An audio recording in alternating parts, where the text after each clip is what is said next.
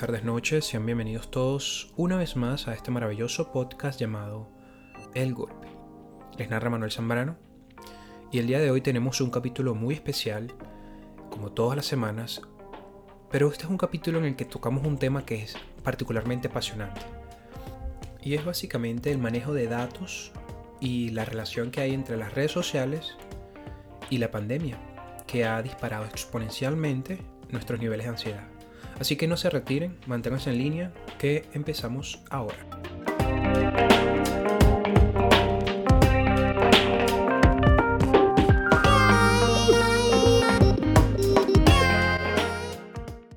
A nuestros vigilantes no les importa que no seamos nadie, que no seamos importantes, porque son algoritmos, no son personas, y nuestro perfil es automático, existe aunque nadie lo mire.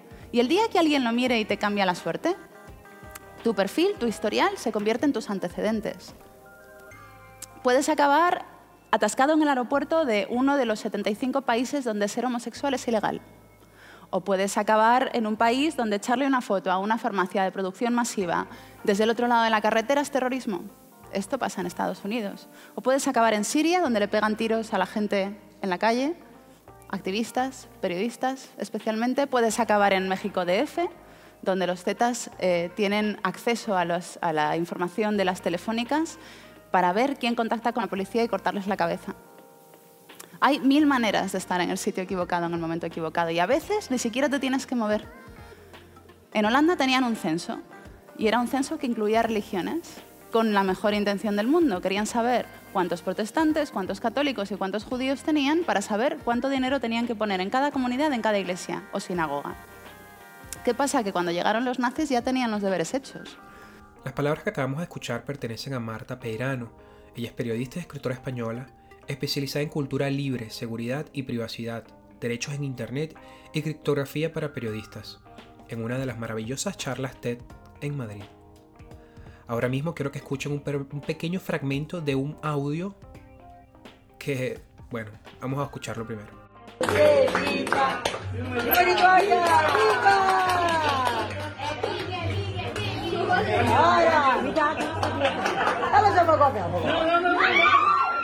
Puedo decir con propiedad que sé exactamente cuáles son las limitantes a hacer podcast y no videos en YouTube.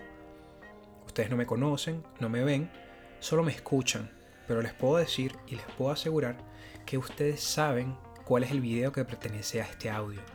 Y si usted efectivamente lo sabe, felicidades, pasa demasiado tiempo en las redes sociales. Esto es un corto video que pertenece, creo que pertenece a una persona en Brasil que tiene 9 millones de reproducciones en Twitter. Y es un pequeño video donde se muestra una simpática niña que le sopla la vela al pastel de su hermana y esta en un arranque de rabia le arremete contra ella. Casi indignados nos hemos puesto en favor y en contra de esta situación. Es por eso que me permito citar las palabras de Martin Hilbert. Él dice, la verdadera fuente de poder de las redes ha sido llevarnos a nuestro narcisismo, enojo, ansiedad, envidia, credulidad y, por cierto, a nuestra lujuria. Él es un investigador alemán de la Universidad de California y es autor del primer estudio que calculó cuánta información hay en el mundo. Es reconocido por haber alertado sobre la intervención de Cambridge Analytica en la campaña de Donald Trump, un año antes de que estallara el escándalo. Vivimos en un mundo donde los políticos pueden usar la tecnología para cambiar cerebros, los operadores de telefonía móvil pueden predecir a dónde iremos y los algoritmos de redes sociales descifran nuestra personalidad mejor que nuestra pareja o nosotros mismos. Según Hilbert, la pandemia nos ha dejado secuelas graves en el acercamiento que tenemos en las redes y el distanciamiento que tenemos con nuestro alrededor. Nos hizo más sensibles en las secuelas tóxicas de la digitalización, pero aceleró nuestra dependencia de ella. Y también confirmó que el segundo efecto es más poderoso que el primero hay que entender cómo funciona esta economía digital, donde el recurso escaso a explorar es la atención humana. El negocio de los gigantes tecnológicos como Google, Apple, Facebook, Amazon no es ofrecerte avisos comerciales, sino modificar tus comportamientos para optimizar el rendimiento de esos avisos. Y pueden hacerlo porque los algoritmos eh, pueden procesar millones de datos sobre tu comportamiento y aprenden a predecirlos mucho mejor que tú mismo, pero para poder conocerte e influir sobre ti necesitan mantenerte conectado.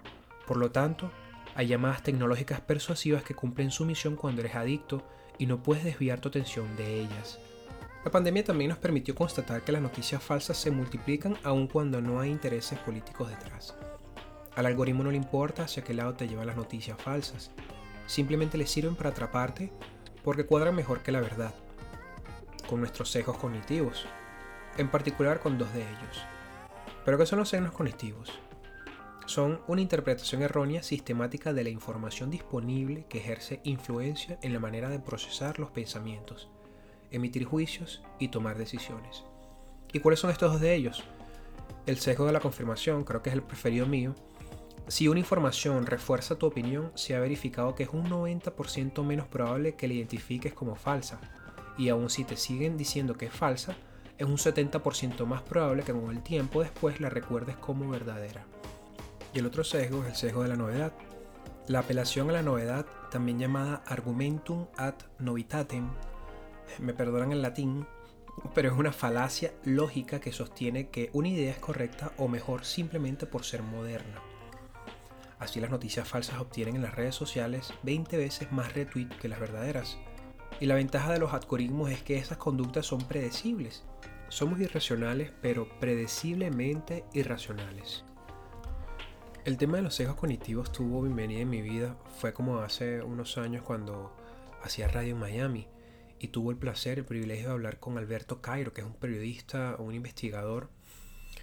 Y él, su, su investigación estaba sustentada en el hecho de cómo los datos transformados en gráficos nos mentían.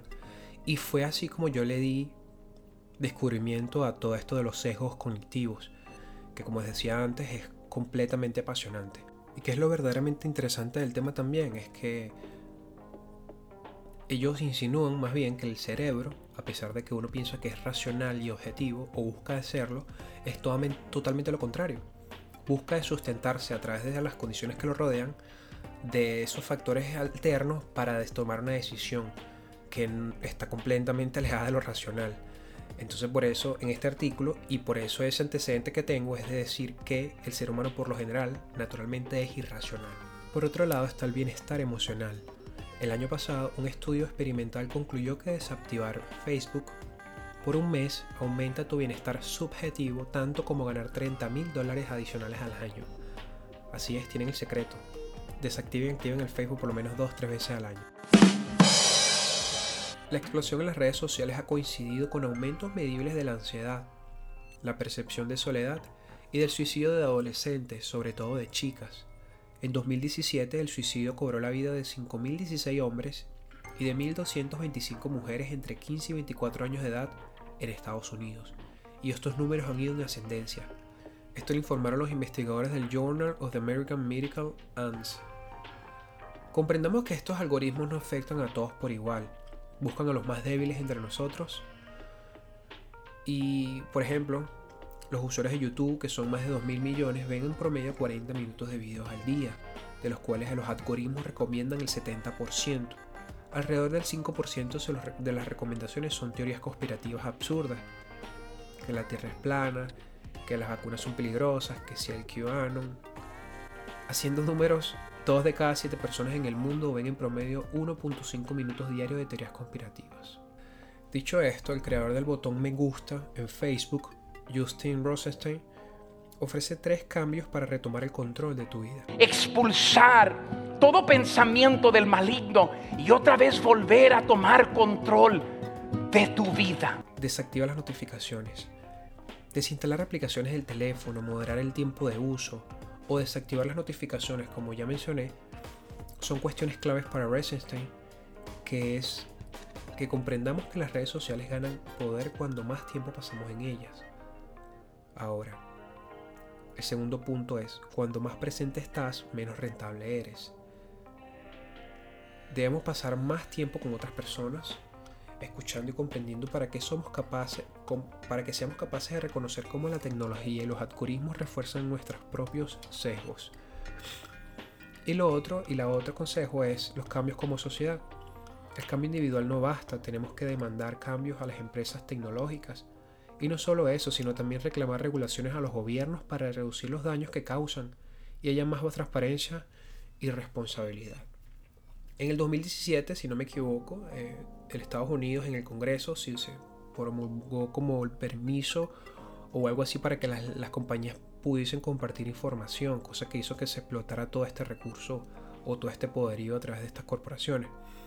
Sin embargo, ahorita se están conteniendo nuevamente con el Big Tech, pero vamos a ver hasta dónde llega eso. Queridos amigos, lo que les puedo decir es que este, este contenido es muy, eh, es muy denso, es para cortar muchísima tela y sin embargo lo he tratado de reducir en unos 11 o 10 minutos. Entonces agradezco que si llegaste hasta acá eres un verdadero campeón. Quiero felicitar a todas las personas que han visto mi, podcast. Los números en mi plataforma han subido considerablemente y agradezco por eso.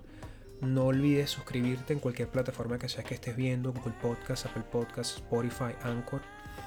Y si puedes seguirme por Twitter, también sería muy bueno y podemos compartir algunos comentarios. Así que amigos, una vez más, muchas gracias y espero verlos en una próxima oportunidad.